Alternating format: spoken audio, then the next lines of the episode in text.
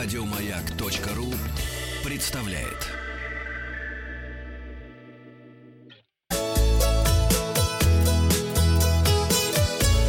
Роза ветров. Передача для любителей путешествовать. В эфире вчера мы узнали о том, что инженеры изобрели позволяющую легко посадить самолет систему для экстренных ситуаций, которая со временем оставит без работы всех пилотов. Я спросил вас, а вы мечтали связать свою жизнь с авиацией? Я работаю в авиации, ответило 3% наших слушателей, 3% летчиков. Очень И- хорошо. Да, и не только Лех. Да, 34%, то есть треть наших слушателей мечтали стать летчиками. И 63% да. Леха, привет. И 63% говорят, нет, никогда не мечтали. Новости короткой строкой. Президент России Владимир Владимирович Путин поручил развивать региональные авиаперевозки, чтобы сделать путешествия по стране доступными для россиян. Ура! А В Карелии создадут новую сеть веломаршрутов по старым финским хуторам от... Тут я позволю себе лишнего, да, и войду на территорию училки.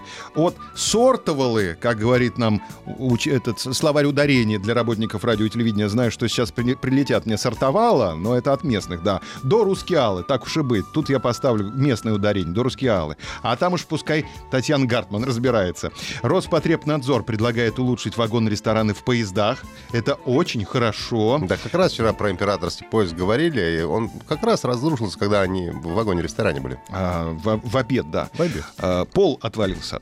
Россияне предпочли в Новый год пляжные туры. Уезжают россияне на пляж. А, теоретически есть еще неделя, чтобы успеть получить шенгенскую визу до Нового года, но лучше не рисковать. В Австралию точно уже не успеть, а на Кипр попробовать стоит.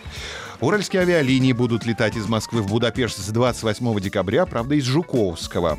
А в Китае представлен поезд на магнитной подушке, разгоняющийся до 600 км в час.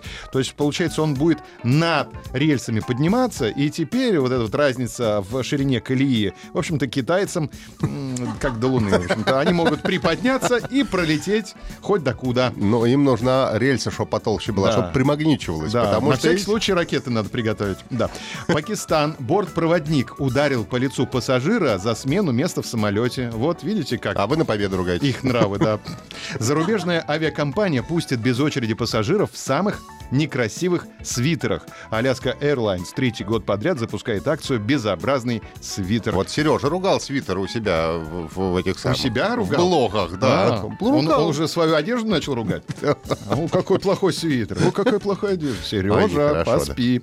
В аэропорту Вильнюса поставили необычную елку. Сделано, это, эту новость мы сегодня с вами взяли за основу для обсуждения.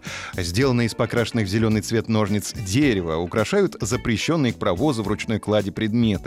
Елка ува- увешана зажигалками, перочинными ножиками, отвертками, игрушечными пистолетами, лопатками и даже патронами. А на верхушке звезда из ножей для сыра. А по словам главы Департамента безопасности аэропортов Литвы Видаса Кшанаса, когда люди путешествуют, они желают взять с собой все. И любимый сыр, и любимый нож. Также Кшанас рассказал, что вещи, которые не могут быть приняты на борт из-за требований безопасности, могут быть пожертвованы на благотворительность или отданы провожающим родным и друзьям. Или потом забрать можно. Можно. Да, с чем вам пришлось расстаться в аэропорту? Э, Пройдите опрос. Э, Результаты опроса посмотрим завтра. Подписывайтесь на подкаст «Роза ветров». А на сегодня у меня все. Еще больше подкастов на радиомаяк.ру.